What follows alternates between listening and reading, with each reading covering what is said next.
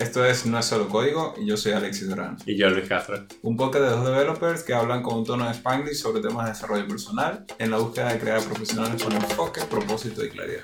Hola a todos, eh, muy buenos días, tardes, noches, lo que sea, en el momento que lo estén escuchando. bueno, hoy tenemos un invitado especial. Tenemos aquí a Jonathan, Jonathan Sada, ¿sí? No, no me equivoco. Jonathan, este, vamos a estar hablando con él un poco sobre Scrum, sobre algunas de las metodologías que tenemos para trabajar en el mundo de la tecnología. Y bueno, antes de comenzar toda la conversación, nos presentas un poco, nos das un poquito un overview de ti, profesional y quizás hasta personal también. Vale, buenas, gracias Alexis por presentarme, gracias por invitarme. Luis, No hay problema. un gusto. Eh, pues mira, yo llevo, tengo una experiencia de unos tres años siendo Scrum Master y Agile Coach en, la, en diferentes equipos y en diferentes compañías. Empecé un poco como developer, al principio un poco frontend, backend, full stack, Mm, y después un poco las circunstancias me fueron llevando un poco más al tema de interesarme por allá, el, el momento, la oportunidad. Y empecé un poco a hacer esta labor de Scrum Master en el equipo. Entonces tuve suerte de que tuve un, un- muy buen mentor donde, en la empresa donde trabajaba, donde empecé a hacer de Scrum Master.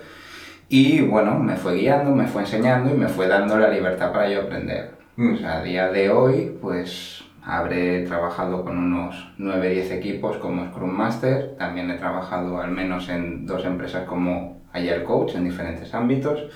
En mi primera empresa era más a un nivel un poco más general, porque por suerte mi jefe tenía directo, una relación directa con el C-level de la empresa, lo que era más fácil.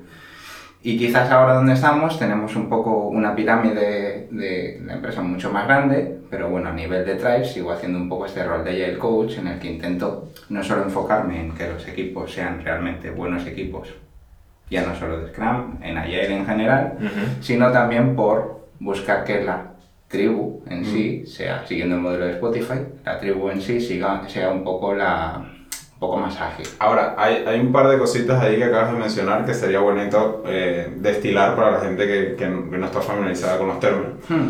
Ah, hablaste de que de, como Scrum Master y Mm. Agile Coach, ¿no? Mm. Tenemos esas dos cosas allí. ¿Cuáles más o menos son las diferencias? Que, ¿Cuál es el, ese Agile y, y qué es lo de Scrum? Vale, para mí la Agile es un poco la metodología, la forma de pensar. eh, esto, lo más básico, lo que te define qué es Agile, que al final tienes los, los principios y los valores, que es que te enfoques en tener software funcionando encima de, defini- de, de documentación exhaustiva, que te preocupes en lo que quiere el cliente, en vez de estar haciendo un contrato, que te enfoques en cambiar, ¿sabes? O sea, que estés abierto al cambio, de que sepas de que tu entorno es cambiante, ¿sabes? Estos valores de que se te da el entorno agile y que... Y esa es una mentalidad, o sea, no es solamente una forma de trabajar, es una mentalidad. Tienes que como llevártelo, interiorizarlo Claro. y, y actuar en, en- en ese punto Es más de como vista. un perfil que pudiéramos aplicar no solo en el entorno de la tecnología, sino también en diferentes entornos. Pues. Exacto, yo ahora mismo, bueno, puedo entrar más en detalle, pero por ejemplo ahora mismo me estoy mudando y con mi mujer hacemos un poco de broma porque decimos, hemos seguido una metodología ayer para mudarnos. y dentro del, del sí y no, porque bueno, tampoco nos hemos puesto ahí en plan técnico, eh, nos hicimos nuestro backlog en un Trello y por ejemplo lo que hemos ido es ir desmontando a base de que no necesita, a base, a medida que no necesitábamos las cosas. ¿Ella es también Agile Coach o...? No, ella es diseñadora, pero Ah, ok. tiene que convivir conmigo y tiene bastante. Muy bien, muy bien, está bien. Y ahora, una cosita también antes que nos movamos un poco más en el tema, es que hablaste sobre lo de... Scrum Master. No, lo de Spotify.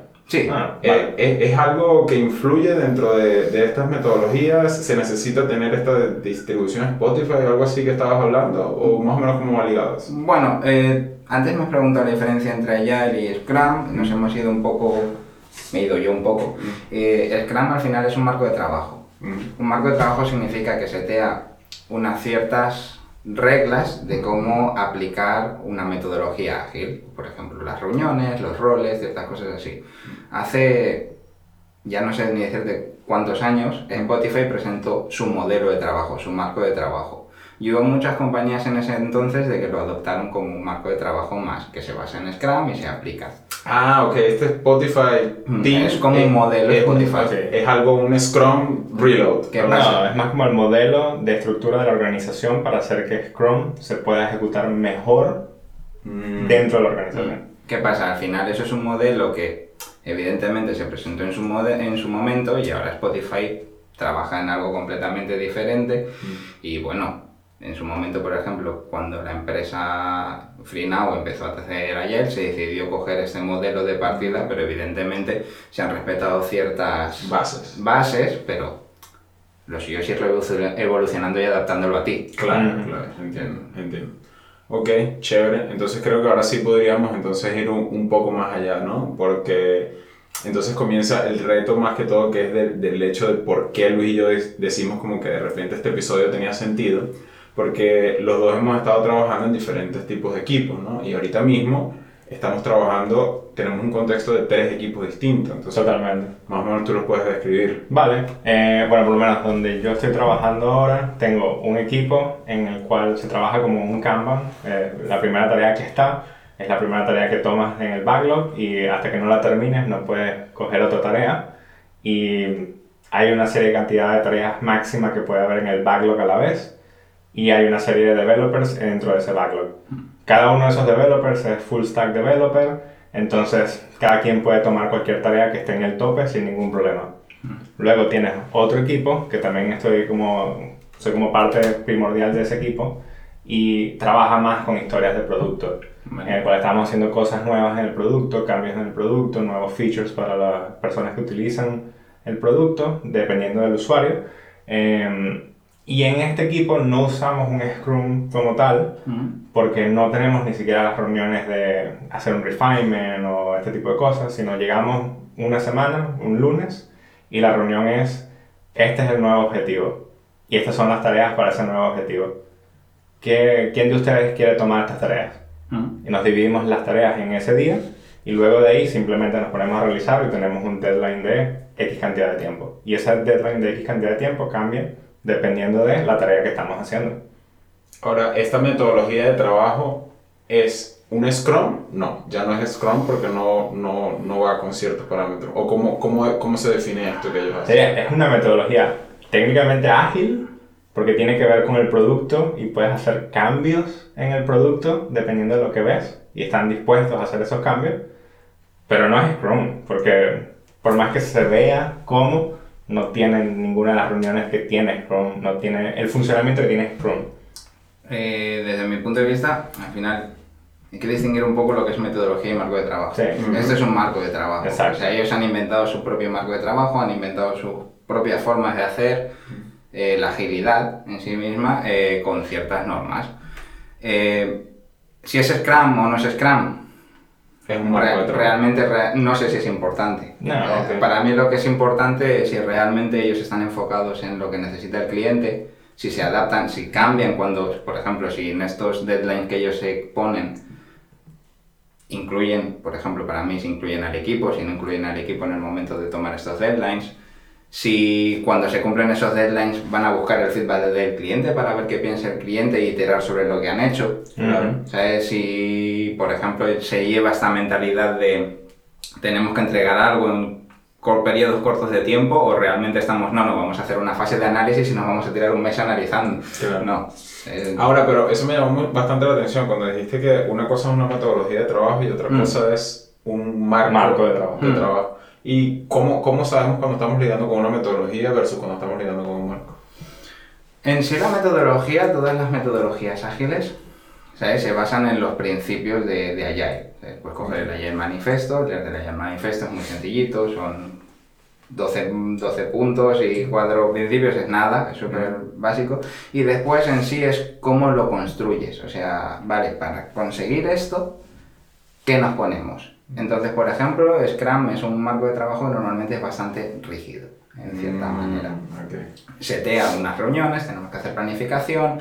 ¿Por qué tenemos que hacer planificación? Pues porque queremos coger un compromiso para lo que vamos a hacer en una semana, setea eh, o dos semanas o el ciclo que sea el sprint, setea los sprints, que al final los sprints no dejan de ser ciertos como deadlines autoimpuestos para intentar como mantener ese, ese, ese ritmo Como constante, ¿no? ¿sabes? Porque Sí. si yo te digo a ti, oye, mira, tenemos que hacer esto, pero tenemos seis meses, no sé, no sé si alguna vez si habéis estado en alguna No, compañía que pase claro sí. normalmente lo que te pasa es que los tres primeros meses no se mueve nada, los, Los tres- los siguientes dos empiezan a aparecer cosas que nadie había hablado y el último está todo el mundo estresado, mm, a tope y empiezan a aparecer cosas que nadie había hablado nunca antes. Y ahora, vamos, antes de comenzar a superponer los diferentes contextos que tenemos, ya más o menos Luis, más o menos no, creo que describió, O sea, bastante como bien, el tercer modelo. Que descubrió, describió su, su marco de trabajo, ¿no? Vamos, vamos a hablar de, de los otros dos que nos faltan y luego entonces vamos a ver cómo podemos hacer challenge de eso.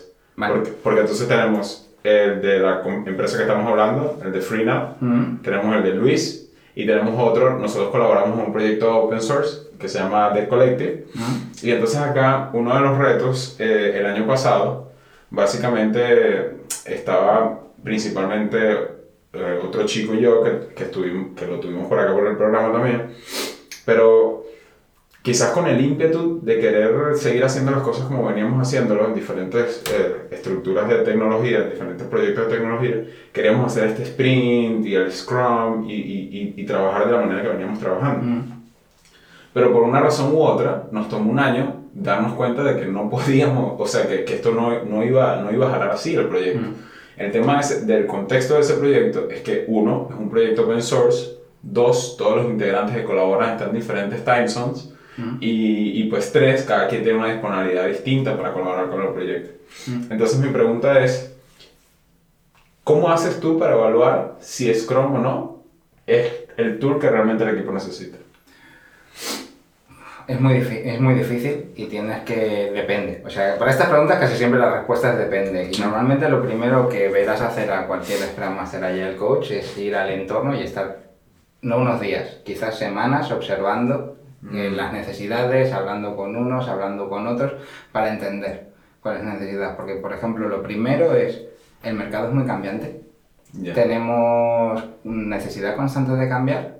¿O realmente podemos empezar un proyecto y sabemos que vamos a dedicarle cierto tiempo y que quizás sí, muy bien, podemos colaborar con nuestros stakeholders o con los clientes y tal, pero no van a haber muchos cambios? Mm, Eso sería, por ejemplo, lo primero. Después, por ejemplo, la gente tiene conocimiento de las metodologías ágiles, ya tiene la mentalidad, ya viene con la mentalidad o no viene con la mentalidad. Claro. Pero por lo menos en la comunidad open source, lo normal es que hay un stakeholder que es el- la persona que lleva la comunidad, básicamente. Y esa persona es la que pone las prioridades en la, en la mesa. Y dice, esto tiene que estar en cierta cantidad de tiempo. Y la gente de la comunidad dice, pues yo me anoto a esa misión, sí o no. Y ya, más nada. Pero sabemos que las cosas tienen que ser entregadas en como cierta tabla de tiempo. Claro, las tablas de tiempo no son dos semanas, estamos hablando de tres a seis meses. Claro. Claro, pero el tema supongo que una de las cosas es que al final el proceso lo que quiere es habilitarte a ser productivo, ¿no? Lo que queremos cuando queremos tomar un marco de trabajo es de alguna manera tratar de hacer más incómodo el hecho de que el update de esa persona que al, al principio quizás hizo un commitment, todo el, otro grupo se entere cuando ya sea muy tarde. Eh, es quizás una de las cosas key de por qué seguir un proceso, ¿no? O sea, porque al final, ¿cuáles serían entonces los beneficios de realmente seguir un proceso? ¿Cuáles son las cosas, cuáles son las cosas que tú has visto cuando sigues más tu marco de trabajo que dices, no, o sea, me, me- necesito encajarme en un sistema, porque si no pasa esto y esto y esto. Es que también parte del, de la metodología o parte de la, sí, de la metodología, de la mentalidad de Agile es adaptarte.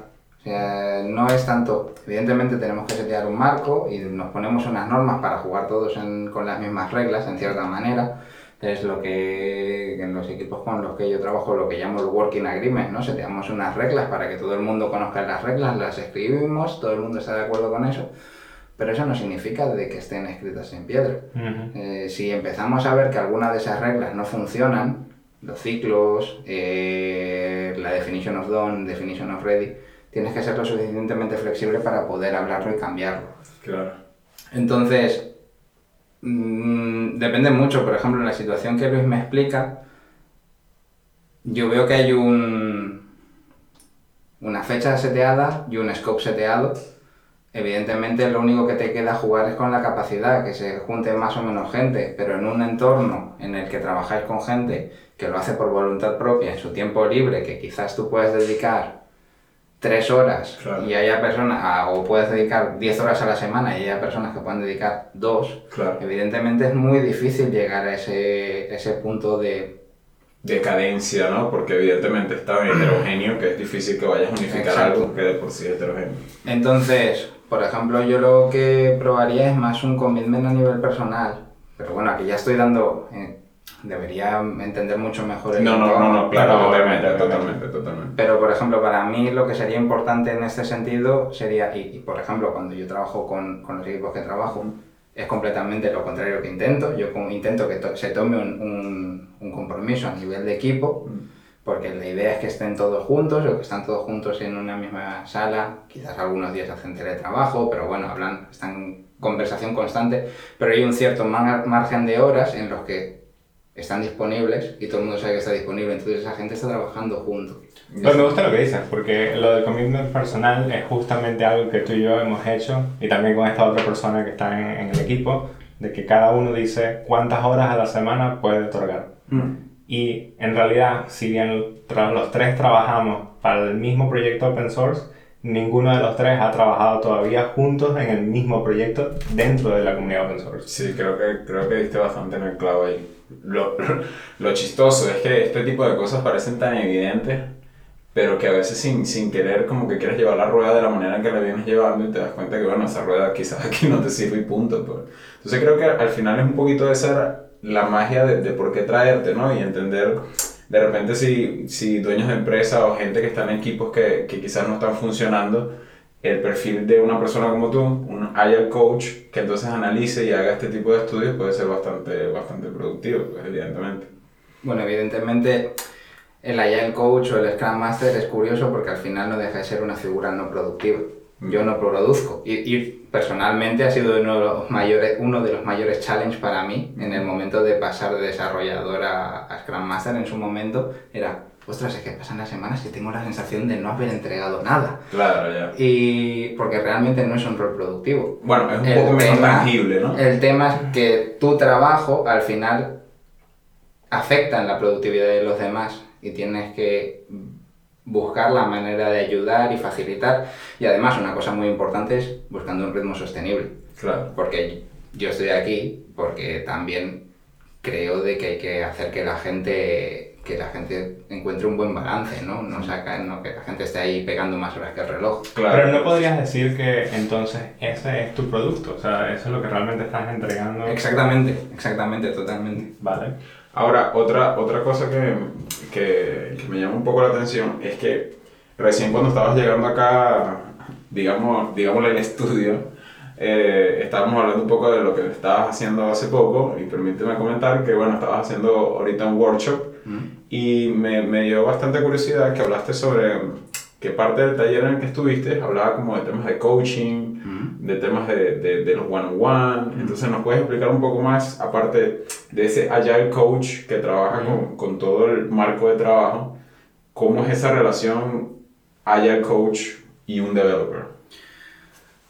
Quizás haya el coaching developer, dep- como siempre depende. Es que muchas de las cosas me sabe mal, pero que casi siempre la respuesta es depende. Claro. Y duda del que te diga que no.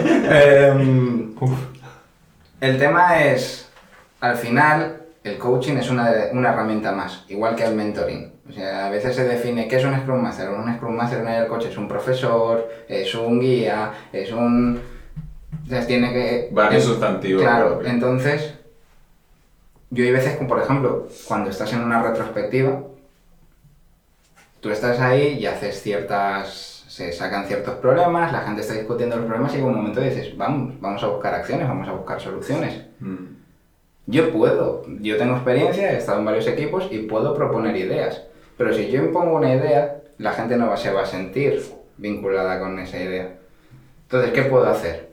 Manipularlos para que decidan la idea que yo quiero. Va a seguir siendo mi idea. Claro. Al final, el problema lo tienen ellos. Entonces, yo ahí tengo que hacer un poco de coach y ayudarles a que ellos encuentren la solución. Eso es la diferencia principal entre un coach y un mentor. Un mentor te va a enseñar o te va a decir que hagas algo y un coach lo que va a hacer es que tú encuentres la solución. La Mm. solución. Siempre está el caso de que si el tiempo apremia, dices, oye chicos, yo os puedo sugerir algo si vosotros queréis. Claro. O sea, es como hacer un inception, pero no de la idea final, sino de los pasos para que puedas llegar a la idea final. De hecho, una cosa que me gustó mucho de, de un coach que conocí es que me lo planteó, es, o es al menos lo que me, como me lo enseñó él, que cuando tú haces coach, tú no haces coach a una persona, tú haces coach a un problema. Interesante. A un problema. Tu ¿Cómo? foco es el problema, no la persona. ¿Y cómo eso cambia el Jonah antes de que escuchó eso a, a- al de ahora? Bueno, en... cambia un poco la mentalidad, o sea, tienes que ver de que tienes que ayudar a esa persona y tienes que buscar cómo, cómo hacer que él descubra qué está causando el problema. O sea, todas las preguntas, todo el trabajo que tú haces es en torno al problema en vez de centrarlo en la persona. Entonces, no es como una clase de psicología o una sesión de psicología, que puede ser muy útil, que tú estás como enfocado en la persona de por qué le puede estar pasando esto. No, tú estás buscando el problema. ¿Por qué pasa esto? ¿Cuál es la situación? ¿Por qué esta persona siente esto? ¿Qué es lo que le hace? ¿Qué puede hacer él para cambiarlo? Claro, entonces cuando cambiamos ese sustantivo de persona al problema, empiezas como a entender el problema como tal y no buscar Claro. causas en, en, en, en ciertas personalidades puntuales. Claro. ¿Has aplicado ese tipo de metodología a problemas fuera del trabajo? Pues me gusta cómo suena. Eh, menos de lo que me gustaría, Vale. pero sí. Vale. O sea, lo que pasa que en cierta manera, también una de las cosas que te dicen es que cuando tú haces coaching, no puedes hacerle coaching a una persona con la que tengas una relación, y no me estoy refiriendo solo a Vale. una pareja, también a una relación de amistad. Por ejemplo, una de las personas que me hablaron de coaching al principio era un amigo que hizo un training de coaching, un training intensivo, él se ha convertido en un coach. Y digo, ostras, ¿me podrías hacer coaching? Y dice, no. No, porque, porque somos amigos, entonces no soy objetivo. Ah, ok. Entonces yo, por ejemplo, alguna Eso es vez clave, he intentado hacer coaching a mi mujer, ¿sabes? Que después lo escuchara y me tirara algo por la cabeza, pero claro, las primeras veces terminábamos discutiendo. Entonces, Mm, ¿por qué? Porque quieras que no, si con un amigo ya tienes una relación que puede ser complicada, dale, pues con tu esposa Fue ya... por, e- fue por eso que terminó eligiendo el Xbox y no el PlayStation. Exacto. Entonces, bueno, hay que trabajarlo. Nosotros, por ejemplo, con mi esposa, siguiendo con el- la anécdota, al final hemos encontrado un punto en el que yo le puedo hacer coach hasta cierto punto y cuando ella empieza a sentir que se lo siente, que le empieza a afectar, Claro. me dice, dejámoslo aquí, entonces lo dejamos y Bien. seguimos en otro momento. Claro. Vale. Tengo una pregunta que va más hacia las raíces de, de todo, Hmm. pero ¿cuál fue el punto de inflexión en el que decides dejar de ser developer para convertirte en un coach? Curiosamente, el punto de inflexión fue mucho antes de que descubriera lo que era un Scrum Master, que fuera Scrum y que fuera Agile. Yo trabajaba en una empresa donde había mm, un cambio constante de, de- de- de trabajo, o sea, de prioridades, era, era diario. O sea, in- incluso me acuerdo que hacíamos dailies y se daba la situación incluso de decir, vale, hemos terminado una daily en el que ya no hemos hablado de qué voy a hacer hoy. Hemos hablado de qué vamos a hacer esta semana y la semana que viene con el foco en entregar el producto en una fecha determinada, con lo cual era caos. Y salir de la reunión y que me llamasen a los 10 minutos, puedes venir, es que acaba de llamar un cliente que quiere tal, a ver cómo podemos mover todo para que todo encaje. Y dices, mira, al final decías, ponlo como quieras, porque me voy a- lo que voy a hacer es quedarme todos los días hasta las 10 de la noche para terminarlo, porque no hay otra forma. Claro. Y eso a mí me generaba muchísimo estrés y me generaba muchísima, mu- muchísima angustia. Y lo que siempre tenía en mi cabeza es, me voy a morir un día. Digo, este ritmo yo no lo puedo aguantar, yo no puedo estar siempre estresado. Puedo estar estresado una temporada, puedo estar...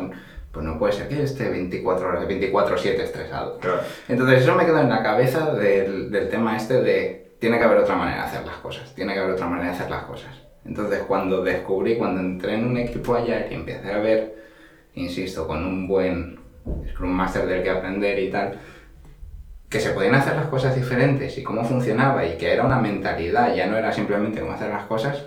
De hecho, un poco mi meta personal, en cierta manera, era como, tengo que conseguir aplicar esto en aquel sitio, tengo que encontrar la forma de hacer que eso funcione. Claro, claro. Y eso un poco fue el, supongo lo que llevaba que me hizo hacer el switch. Vale, vale. ¿Qué le dirías al Jonah de ese momento que podría haber hecho mejor? Hay una forma. sí hay una forma. Hay una forma. Lo que pasa que mm, soy consciente de que el Jonah de ese momento tampoco lo podría haber cambiado solo. Vale. O sea, básicamente no porque él no pudiera, porque no tuviera las capacidades, sino porque creo que no lo- el entorno no lo hubiera escuchado. O sea, porque el cambio tiene que ser De también todos. en el entorno. Claro, y entonces ahí es por eso también lo que, lo que viene enfatizando, ¿no? Que lo, lo de Agile no es simplemente como, como un papel que, que está ahí ya, es más como una mentalidad en la que todos tenemos que estar onboarding para, para poder hacer que las cosas, que las cosas fluyan, ¿no? Es como cuando tú y yo hablamos de Test Driven Development y cómo es una mentalidad que tiene que cambiar de tu parte y no de los demás. Claro, claro. Y es una cosa que tú te... No forzas entre comillas, pero es algo que de verdad estás, Te eres intencional en, en hacerlo, pues en llevarlo. Y que después las demás personas pueden ver cómo va y dice, me uno a la metodología porque siento que ah, realmente tiene un cambio. Es realmente productivo, Sí. de alguna manera. Bueno, la verdad que ha sido todo. No sé si tú quieres agregar algo más, Jonah. No sé, creo que podríamos estar hablando mucho rato y me da la sensación que nos hemos dejado todo a medio abrir, pero Si alguien se quiere comunicar contigo, ¿dónde se puede comunicar contigo? me pueden buscar por LinkedIn, eh, Jonathan Sada, o por Twitter, creo que mi Twitter es sada barra baja Jonathan, algo similar, pero Ok. me pueden encontrar por ahí y si no, seguro que os tengo enlazados por algún Sí, sitio. y bueno, no se olviden también, entonces estamos en arroba no es solo código para que nos tiren unos tomates, unas flores, unos chocolates, lo que sea. Y bueno, muchísimas gracias. Bye bye. Gracias.